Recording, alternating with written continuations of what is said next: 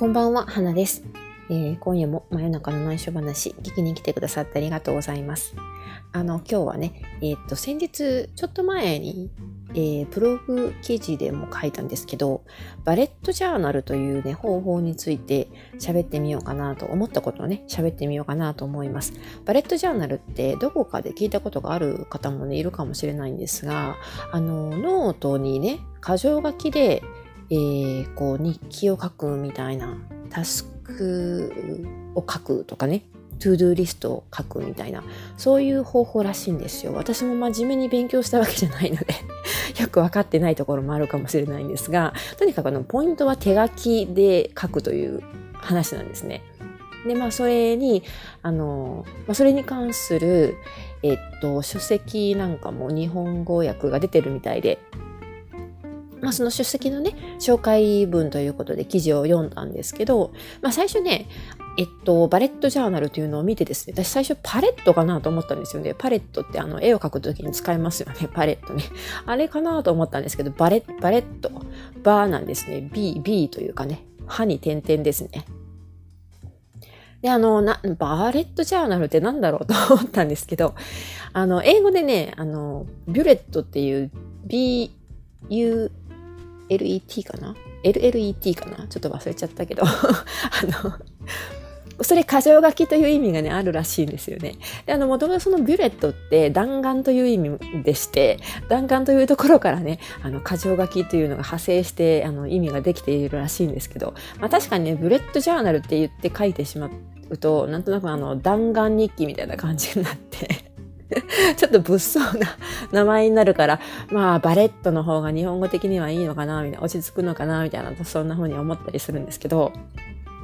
まあ、それは置いといて、要するにね、箇条書きで手書きで書くというのがね、ポイントだというふうに私は理解してるんですね。で、えっと、最近私もあの、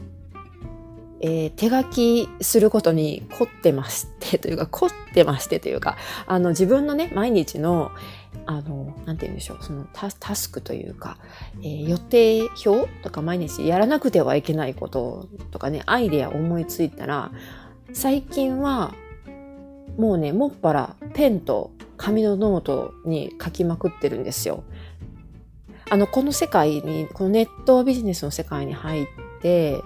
何年かな？もう3年、4年、5年、4年目ぐらいになるんですけど、これまではね、結構ね、いろんなツールを使ったり、アプリを使ったり、あの、Google が提供しているサービスを使ったり、タスク管理とか、まあ、スケジュールですね。コンピューターとかアプリとかで管理をしようとしてきたんですけど、やっぱりね、なんかね、ことごとく続かないんですよね。あの、それは、あの、もちろん私が飽き性ということもあるんですけど、なんかね、やっぱりね、結局はアナログなんですけど、紙とペンが落ち着くのかな、みたいな、そういうところがあってですね、この紙、とにかくノート、一冊のノートをひあのなんか作って、そこにとにかく何でも書きまくるというスタイルで今は安定してきてます。というのも、だからまあ手書きのね、メリットについてお話ししようと思ってるんですけど、今回は。あの、えー、っと、そのコンピューターのパソコンのアプリとかツールとかを、こう、で管理してるとですね、結構ね、イラッとすることがあるんですよ。確か確かに、そのアプリとかツールを開いてしまってから、一気にこう、アイデアをね、書き出そうとすると、タイプした方が早いんです手書きよりもよっぽど早いんですけど、ただその、何か思いついた時に、あ、メモ、メモっとかなくっちゃと思って、で、あの、コンピューターを起動したりとかね、アプリを起動する、その起動する時間にじ、あの、数秒かかったりして、そうすると、なんかもうね、ちょっともう物覚えも悪くなってきてるので、どんどんどんどんね、こうアイデアが消えていってしまうんですよね。それであの、やっぱりね、えっと、手元にペンと紙があれば、そこにサラサラっと書けるじゃないですか。もう殴り書きになって、後で読み返して読めなくなる、何を書いてるのかわからなくなるというデメリットもあるんですけど、それでもね、こう、アプリとかを起動している時の、あの、イライラ感はなくなるので、であの、こう、起動できたのに、いざ書こうと思うと、そのアイデアがもう忘れてしまったみたいな、そういう、なんていうんでしょうね、フラストレーションがなくなってきたかなというふうに思うんですよね。はい。あと、ま、手書きの方、その他のメリットとしては、その記事の中でも書かれてたんですけど、え、っと、やっぱり記憶に残りやすいというのがね、あるらしいですね。それは、やっぱりなんとなくわかりますよね。手書きだと、ま、コンピューター、パソコンね、タイピングすることをかんことに比べれば手書きの方がやっぱり手間がかかるし、まあ、実際に自分の指指というかね、まあ、固定を動かして書くのでもちろん書く同じ文章を書くんだったらタイピングの方が早いと思うんですよ。でもその時間をかけることにもあの効果があるというかねやっぱり記憶に残りやすいと思うんですよね。うん、あとは何でしょうか手書きのメリットなんかねもう一つあったんですけどえっ、ー、とあそうその書くというね動作が結構ねめんどくさいんですよ。あのまあ、コンピューターだったらあのえっ、ー、と例えばコピペすることもできるし簡単じゃないですか。でも手書きするということは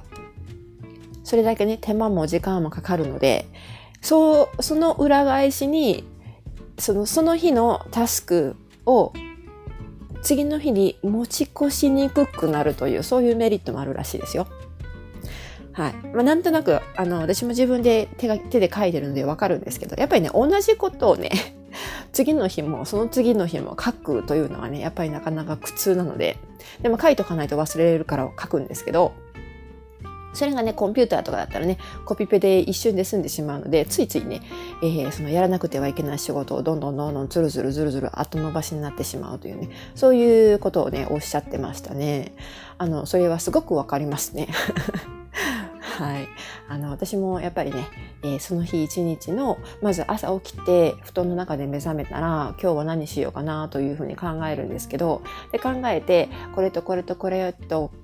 をやろうとか、このネタで今日はブログ記事を書こうとか、このネタで喋ろうというふうに思思いついたらですね、あの、まずやっぱりノートにメモるということをしてます。はい。メモっとかないとやっぱりね、忘れちゃうんでね。で、意外にペンと、紙とペンの方が、あの、台所ではね、使いやすいんですよね。あの、私普段の作業場は台所なので、あの、まあ、台所というかダイニングキッチンというのかな。台所って水物がね、ああの、多いじゃないですか。で洗い物してる時とかね。で、あの、前にも話したことありますけど、パンを作りながらね、えー、パンを作りながら自分のこういうネット関係の作業とかをしたり、交互にやることもあるので、えっと、その手がね、えー、粉まみれの時とかね、あの、手がね水で濡れてしまってる時とかねそういう時もあるんですよね。そういう時ってやっぱじゃあちゃんと手を洗ってこう拭いて乾燥させてからじゃないとパソコンとかそういう機械物は触れないじゃないですか。触りたくないと思ってるんですよね。でもそれがまあペンと紙だったら 別に関係ないかなと思ってもうあのパンをこねながら思いついたアイデアとかもそのままサラサラっとペンで走り書きしたりとかですね。